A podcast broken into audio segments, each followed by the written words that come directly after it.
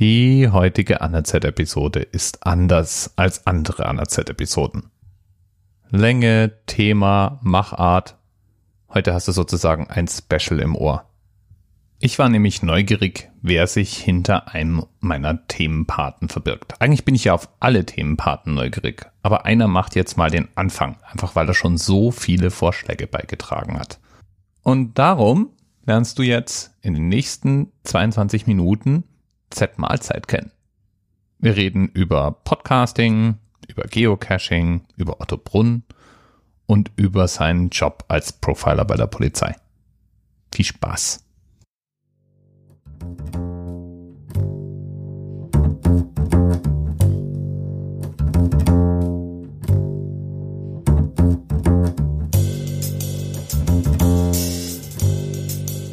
Okay. Normalerweise schaut mir nie einer zu, wenn ich den anderen Zelt mache. Also was war es? 422, gell? 424. 424 Gästebetten gibt es in Ottobrunn. Und da fragst du dich jetzt vielleicht, warum Ottobrunn? Warum nimmt der Anerzähler denn Gästebetten in Ottobrunn als Themenanker? Und wo zur Hölle ist Ottobrunn? Hi, grüß dich. Martin heißt du ja eigentlich mit richtigen Namen, gell? Das ist richtig. Ich grüße dich auch, Dirk. Hallo. Jetzt erzähl ja, mal, warum, ähm, warum 424 Gästebetten? Und äh, was, was kannst du zu deiner Verteidigung vorbringen?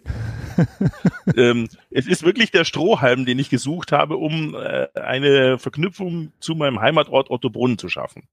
Ähm, in Ottobrunn bin ich aufgewachsen, habe dort meine Kindheit verbracht, eigentlich bis zum 18. Lebensjahr. Und ähm, ja, du hattest mich ja gefragt, ob ich nicht Lust hätte, ähm, anlässlich dieses Jubiläums äh, eine Sendung mit dir aufzunehmen. Und da war das tatsächlich äh, der Punkt, wo ich gesagt okay, wenn wir eine Verknüpfung schaffen wollen, dann ist das die nächst greifbare Zahl. Otto Brunn äh, hätte noch andere Zahlen 1902 gegründet, aber das läge ja so weit in der Ferne, wenn man Jahreszahlen nehmen würde. Und deswegen kam mir diese Statistik gerade recht und äh, diese naheliegende Zahl, um eben da den Themenanker für diese Sendung zu schaffen. Okay, das heißt, diese Gästebetten, das ist auch keine aktuelle Zahl, die du jetzt beim Fremdenverkehrsministerium recherchiert hast, sondern du hast einfach mal im Internet gewühlt und äh, geschaut, was es über Ottobrunn gibt.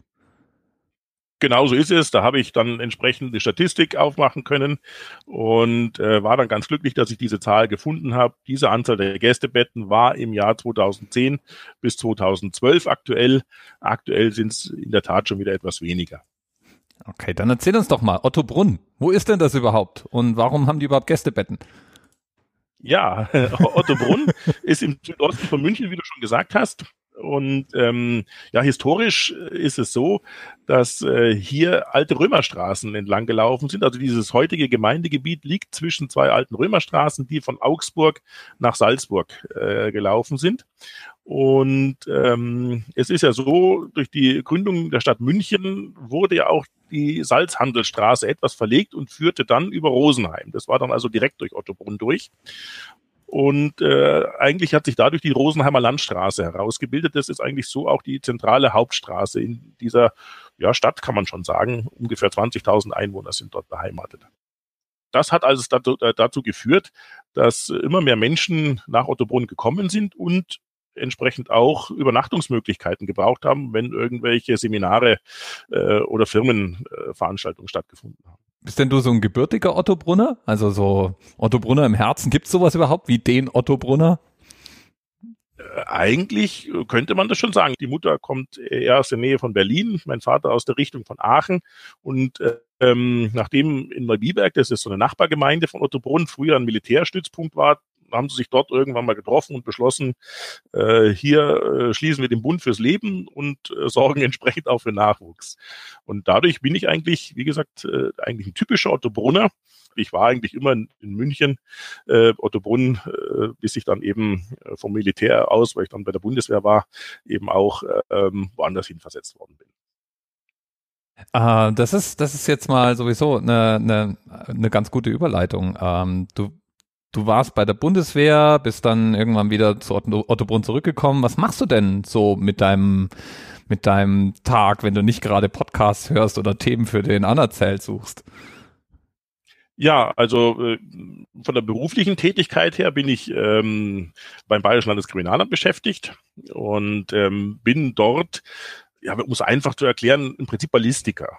Also mhm. all das, was man vom Fernsehen kennt, vom Tatort und vom CSI, ähm, diese Dinge, aus was für einer Waffe wurde geschossen, aus welcher Entfernung wurde geschossen, äh, die Dinge, also wenn es im dramatischen Sinn ist, das ist mein Tätigkeitsgebiet.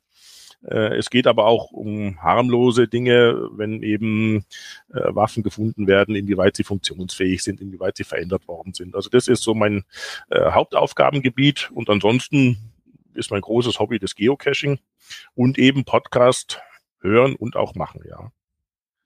Was machst du denn für, für einen Podcast? Wo kann man dich denn hören?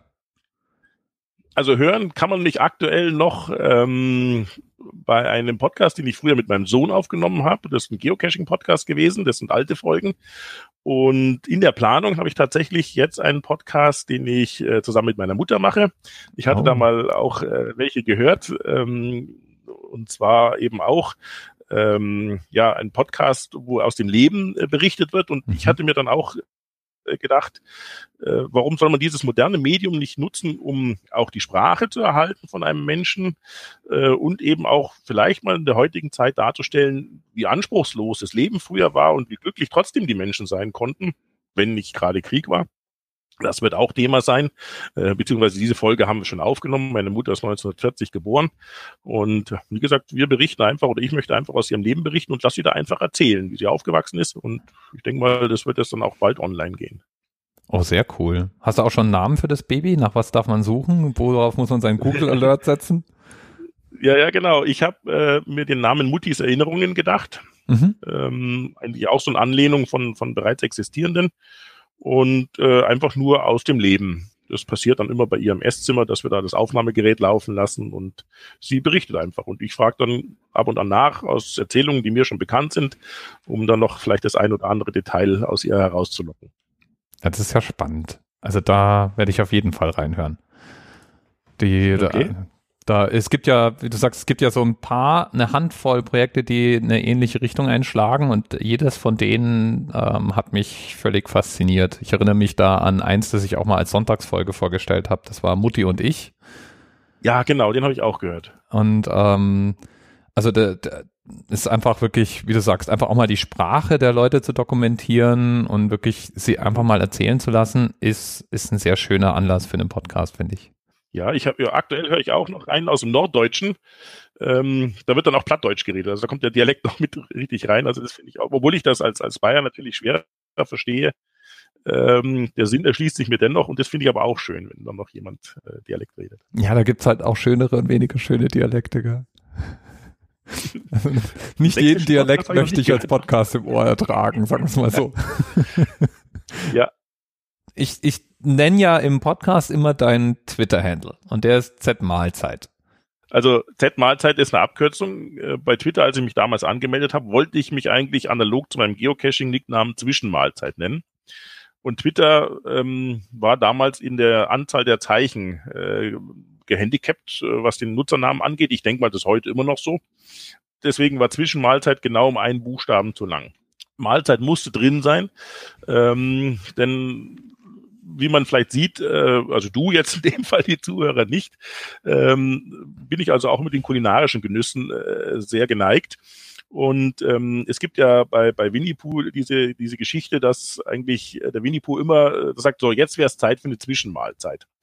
Und äh, so kam es eben auch zu diesem Nutzernamen, weil ich eigentlich immer, wenn irgendwas bereitsteht an Essen oder die Kollegen dann irgendwie so Süßigkeiten ausgebreitet haben, da schon immer ganz gerne dann zu lange. Ja, aber du siehst doch relativ dynamisch aus. Ich meine, du hast jetzt hier dekorativ bei mir im Bild Uh, links von dir ist der Crosstrainer, an dem ich jetzt mir vorstelle, dass du da dauernd draufstehst und uh, du siehst auch jetzt nicht so sonderlich untrainiert aus. Den habe ich extra ins Bild geschoben, um diesen Eindruck zu erwecken. Äh, tatsächlich hängen dort teilweise Kleidungsstücke. Auf der anderen Seite ist es aber auch nicht so, dass ich mich gar nicht bewege. Allein dieses Hobby Geocaching äh, bringt ja schon mit sich, dass man draußen ist, dass man aktiv ist und ähm, das kann auch recht anspruchsvoll sein, dass man zum Beispiel auf den Baum klettern muss und wenn das, wie gesagt, äh, zu krass wäre, äh, dann wäre es einfacher, den Baum zu fällen, als ihn zu besteigen, aber es ist natürlich auch nicht im Sinne der Sache. ja, genau. Geocache, hinterher steht nichts mehr. genau. Gedanklich kam ich jetzt gerade nochmal zu deinem Beruf zurück, ähm, mhm. weil du ja gesagt hast, äh, mit Geocaching bist du draußen unterwegs. Und ich dachte mir, stimmt, ja, so als Ballistiker ist man wahrscheinlich mehr im Labor und äh, inhäusig unterwegs. Kannst du dann sowas nee, nee, wie... gar nicht mal. Gar nicht mal? Nee, nee, also ähm, natürlich wird diese Laborarbeit inhäusig gemacht, aber wir sind ja auch auf Tatorten und wir sind also für ganz Bayern zuständig. Ähm, und das hat dann auch schon zur Verknüpfung von dem einen mit dem anderen geführt. Also die Kollegen wissen schon auch Bescheid, wenn wir in irgendeine entlegene Region kommen, wo ich noch nie war, ähm, dass ich dann sage, so, wir müssen mal ganz kurz hier eine Pause machen äh, auf dem Rückweg äh, von einem Einsatz. Ich kann mal ganz kurz äh, im Gebüsch was suchen gehen. Und ähm, ja, ja, also wie gesagt, äh, da kommt man schon auch raus. Also das okay. äh, war dem Hobby schon auch zuträglich. Kannst denn du sowas wie CSI überhaupt noch anschauen, ohne von der Couch zu fallen vor Lachen? Oder ist, ist das einigermaßen akkurat, wie das dargestellt ist? Nein, das machen die Sendungen schon. Also dieses, dieses Wissen äh, ist natürlich äh, breit vorhanden. Auf der anderen Seite ähm, ist ja gerade bei CSI, da sind die Leute ja so blitzgescheit ähm, und man ist eigentlich immer wieder erstaunt. Aber auf der anderen Seite haben wir das große Glück, dass also nicht wir nicht ganz nicht, nicht nur ganz so schlau sind wie die Ermittler bei CSI, sondern unser Täterkreis auch, äh, so dass sich das dadurch wieder die Waage hält. Also das ist dann äh, ja, und wahrscheinlich habt ihr da noch ein paar Tricks im Ärmel, die, die nicht so gut zu verfilmen sind und deswegen da nie vorkommen, oder? Ja, und man darf ja auch nicht alles nach außen plaudern, ähm, um sich einen gewissen Vorsprung zu erhalten. Und ähm, das, wie gesagt, das klappt dann schon in aller Regel ganz, ganz gut. Wie bist du dann auf den Anerzelt gestoßen? Und wann hörst du den? Was findest du an dem Anerzelt so, so kompatibel, dass du regelmäßig beitragen willst? Vielleicht sind auch meine Themen, vielleicht sind auch meine Themenvorschläge immer so schlecht, dass du gesagt hast, jetzt muss ich einfach mal dem Anerzähler hier mal helfen, dass er mal was ordentliches reinnimmt. Nein, gar nicht. Also ich muss vielleicht am Anfang dazu sagen, den Anerzählt-Podcast, den höre ich schon von Anfang an. Ich weiß nicht, ob ich darüber auf Twitter mitbekommen habe, dass eben dieses Projekt startet. Ich fand es ganz charmant, ähm, dass hier über Zahlen berichtet wird. Ähm, und ähm, ja, als Naturwissenschaftler hast du ja eigentlich auch zwangsläufig immer mit Zahlen zu tun. Und ja, dann kam ja bei dir die Idee auf, Themenpaten zu suchen. Da habe ich mir gedacht, Mensch, ich profitiere eigentlich so viel von dem, dass ich ähm, immer eine schöne, kurzweilige Unterhaltung habe. Äh, warum soll ich dir nicht mal ein bisschen vielleicht Mühe abnehmen und sagen, pass auf, äh, wäre vielleicht das ein Thema oder wäre jenes vielleicht ein Thema? Es sind ja alles immer nur so Vorschläge. Und natürlich schmeichelt es einem dann auch, wenn man dann im Podcast Erwähnung findet und sagt, so, da haben wir wieder ein Thema vom Z-Mahlzeit. Ähm, und eben auch von den anderen. Man baut ja doch auch zwangsläufig äh, zu anderen äh, Themenparten auch eine Art Beziehung auf, obwohl man sie nicht persönlich kennt aber man freut sich dann eben auch, wenn das Thema von einem anderen dann zu hören ist. Also und wie gesagt, das ist so täglich dann mein, ähm, ich sage jetzt mal Guten Morgen Radio, weil ich ja im Zug nach München immer fahre zur Arbeit und da hat man dann entsprechend Zeit und da höre ich dann diesen Podcast. Das ist immer so der erste Podcast des Tages. Ich muss mal irgendwann so einen Themenpaten-Stammtisch ausrufen und euch allen einen ausgeben. Oder wieder dir dann im Gegenzug, weil wie gesagt, die Hauptarbeit Arbeit hast, ja du letztendlich, äh, das sind ja auch immer nur, also das finde ich eigentlich auch immer ganz charmant, das sind ja eigentlich immer nur so Brocken, die man hinwirft, weil man irgendeine Überschrift liest mit der Zahl. Und äh, die Ausarbeitung, wie das Thema dann entsprechend gestaltet wird, da hängt ja dann doch wesentlich mehr drauf. Also es ist ja nur so, dass wir einen Themenanker liefern. Und das war es auch schon. Das ganze Schiff drumherum, das baust ja du. Und ähm, das ist dann irgendwie auch immer zu, schön zu sehen und mitzubekommen, was dann aus dem Thema gemacht wird. Teilweise aber auch nur, das Thema nehmen wir heute nicht, sondern äh, das hat mich zu dem und dem Thema aber geführt. Also das ist ja dann auch in Ordnung. Nicht? Das, äh Hast denn du irgendwie mhm. ein Themenfeld, wo du sagst, die hörst du dir eigentlich am liebsten an, die Episoden äh, beim Anerzählt? Gar nicht mal. Also es ist in der Tat so, dass ich gerade diese Vielfältigkeit sehr, sehr schätze. Also ich freue mich jetzt gar nicht speziell auf ein Thema, wo ich sage, das ist ein, ein Rekord oder also das größte Schiff oder der sch schnellste Motorradfahrer oder dergleichen, sondern für mich macht in der Tat diese Vielfältigkeit ähm, auch den Reiz aus, dass Themen kommen, wo ich dann auch selber, weil ich ja dadurch, dass ich auch immer Themen suche, denke, ah, okay, man hätte, also man, man sucht ja, man gibt eine Zahl ein und dann gibt man mal so an äh, Minuten, Tonnen, Rekord, irgendeine Einheit und dann kommt irgendwas hinten dran, wo man sagt, oh, danach hättest du eigentlich auch mal suchen können. Ähm, ja. weil, weil, wie gesagt, das einfach einem sich gar nicht erschlossen hat. Und, und, und, und das ist einfach dann auch immer so das Spannende, wo ich sage, was ist jetzt, aus welchem Themengebiet ist es jetzt? Also äh, von daher, wie gesagt, äh, ist die Vielfalt genau das, was, was äh, ihn für mich so reizvoll macht. Ich bin ja auch nicht immer gleich gleich gut drauf, wenn ich die aufnehme. Und in den, ich habe früher habe ich die immer wochenweise vorbereitet. Also ich habe immer so eine ganze Woche aufgenommen am Wochenende und die dann einfach äh, sozusagen zeitgesteuert in in den Feed geworfen. Äh, in den letzten Wochen habe ich wirklich immer täglich, also jeden Tag eine Episode aufgenommen, weil sich es einfach so ergeben hat. Und das Interessante ist, ich bin manchmal bei der Aufnahme nicht unbedingt immer gerade gefühlt top of my game. Manchmal ist das auch äh, dann mhm. schon spät abends oder ich habe jetzt nur gerade eine halbe Stunde Zeit, jetzt muss halt. Und Interessant ist dann, wenn ich meine eigene Folge mit Zeitversatz dann nach ein paar Wochen anhöre. Ich kann gar nicht vorhersagen, ob meine eigene Episode, wenn ich dann erstmal lang genug davon weg bin, mir gefällt oder nicht. Also ich hatte schon Episoden, da habe ich mhm. unglaublich viel Aufwand reingesteckt und mir dann hinterher gedacht, ah, super Ergebnis, die habe ich dann nach ein paar Wochen angehört und war gar nicht mehr so glücklich damit. Und andere, wo du wahrscheinlich genau das ja, ja. Äh, gefühlt hast, dass, oh, oh. Äh, ob die jetzt so gut geworden ist, äh, war dann überraschend für dich. Genau. Das kenne ich. Exakt. Also ich kann es nicht vorhersagen, ich kann es selber gar nicht beurteilen. Deswegen frage ich auch immer so neugierig, wenn ich mal jemanden treffe, der meinen Podcast mhm. kennt und viel davon gehört hat, ob er Lieblingsfolgen hat. Weil ich frage mich dann immer, was, was sind denn die Folgen, die besonders, besonders nachklingen? Also ich habe ich hab eigene Lieblinge sicherlich, mhm. aber ob das, also ich meine, ich muss sowieso in der Stimmung sein, um mich freiwillig selber anzuhören. Und äh, dann, dann bin ich da sicherlich auch nicht unbedingt der, der beste Maßstab. Ja, aber, aber, dann muss man sich selber fragen, wenn man eine kompetente Meinung hat. Ja, genau. ähm, ich denke mal, was vielleicht die Leute auch noch interessieren würde, wie lange sitzt du an einer Folge, um eine Folge, die so fünf bis sieben Minuten dauert, zu produzieren? Was ist das für dich an Aufwand? Es also das ist eine Frage, die ich schon ein paar Mal versucht habe zu beantworten ähm, und die gar nicht so einfach zu beantworten ist. Und es hängt davon ab, wie ich produziere. Im Augenblick produziere ich jeden Tag. Das ist aber was Neues. Das mache ich erst seit ein paar Wochen und es liegt eher daran, dass ich, dass ich irgendwie momentan am Wochenende selten mal wirklich mich äh, zwei, drei Stunden hinsetzen kann, um, um daran zu arbeiten. Ähm, normalerweise ist mein Idealmodus, dass ich halt an einem Samstag oder an einem Sonntag einfach mal äh, zwei, drei Stunden habe und äh, davon äh, eine Zeit mit Recherche und dann am Stück fünf, sechs Episoden Produktion machen kann. Ähm, und das ist schon mal ein Hauptunterschied. Aber wie lang sitze ich? Äh, ich verteile das auf drei Häppchen, wenn du so willst. Der eine Happen ist die Recherche. Das heißt, ich laufe durch die Gegend und ich erfasse Themen und ich werfe die in ein Trello. Trello ist eine Web-App, mit der man Listen pflegen kann. Und die, wenn mir was einfällt oder auffällt, dann nehme ich mein Handy und werfe das einfach in meine Ideenliste. Der nächste Schritt ist dann Recherche. Die Recherche kann sein, wenn ich mal gerade auf gar nichts anderes irgendwie Zeit und Lust habe, aber ich habe einen Computer und Internet, dann kann, kann sein, dass ich da recherchiere. Es kann sein, dass ich für die Episode, wer, bevor ich aufnehme, recherchiere. Es kann sein, dass ich eine Zugfahrt habe, was auch immer. Und da ist es dann sehr themenabhängig, wie weit ich mich reingrabe. Also ich muss sagen, manchmal saugt mich das Internet schon in sehr tiefe Tiefen.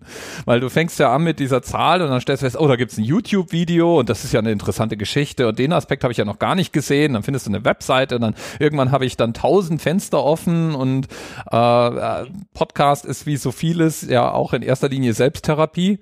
Das heißt, ich selber bin dann erstmal in diesem, in diesem Internetstrudel und den versuche ich dann in meine fünf bis zehn Minuten zu strukturieren strukturieren.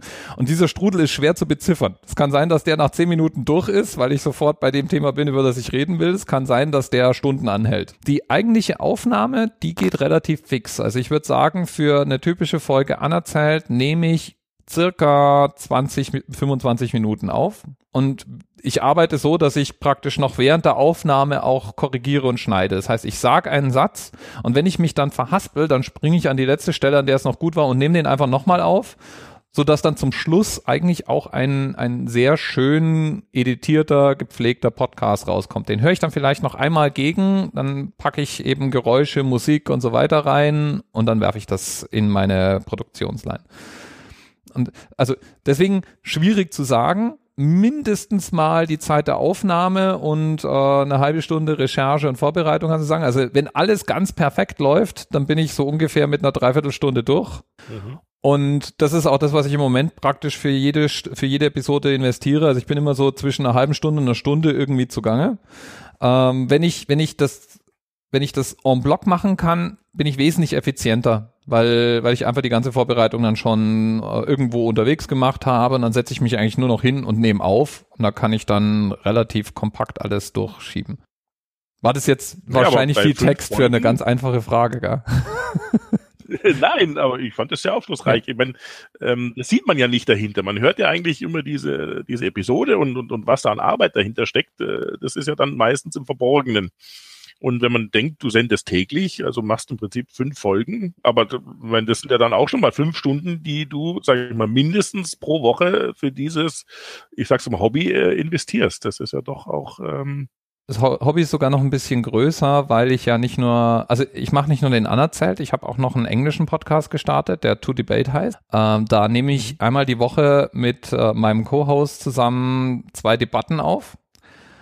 Und die wollen auch editiert und äh, live geschaltet werden. Das mache ich auch. Dann habe ich ja noch mein, mein Empfehlungsportal Podcorn, äh, das allerdings im Moment so ein bisschen dümpelt, einfach weil ich auch davon ausgehe, Podcorn soll ja Podcast-Neulinge ansprechen und nicht ein ständig gepflegtes Verzeichnis für Leute, die schon Podcasts kennen sein.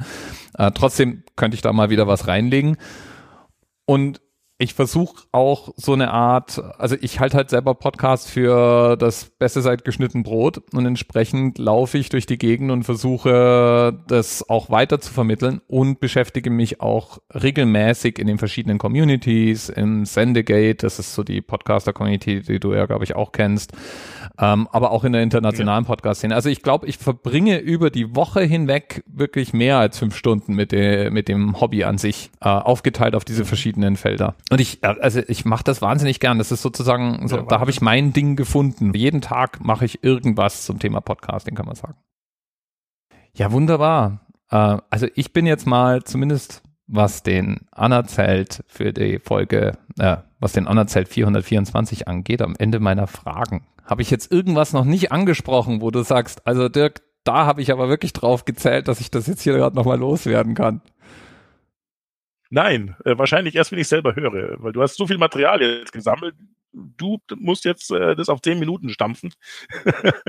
Gut, dann äh, vielen lieben Dank, dass du dir die Zeit genommen hast. Ich muss sagen, ich hatte viel Spaß, mal den, den Kopf hinter doch jetzt einigen Themen mal persönlich kennenzulernen. Ich glaube, ich werde das öfter mal machen. Das macht Spaß. Und irgendwann reden wir nochmal über diesen Themenpaten-Stammtisch. Vielleicht stellt sich heraus, dass Themenpaten irgendwo in Süddeutschland geclustert sind oder so. Und dann kamen wir euch alle zusammen und trinken originelles Bier. So machen wir es. Da finden wir mit Sicherheit einen schönen Ort. Super gut. Danke dir, Martin. Thema Rest 10, 9, 8. The experience of 47 individual medical officers. Was hier über die Geheimzahl der Illuminaten steht. Und die 23. Und die 5.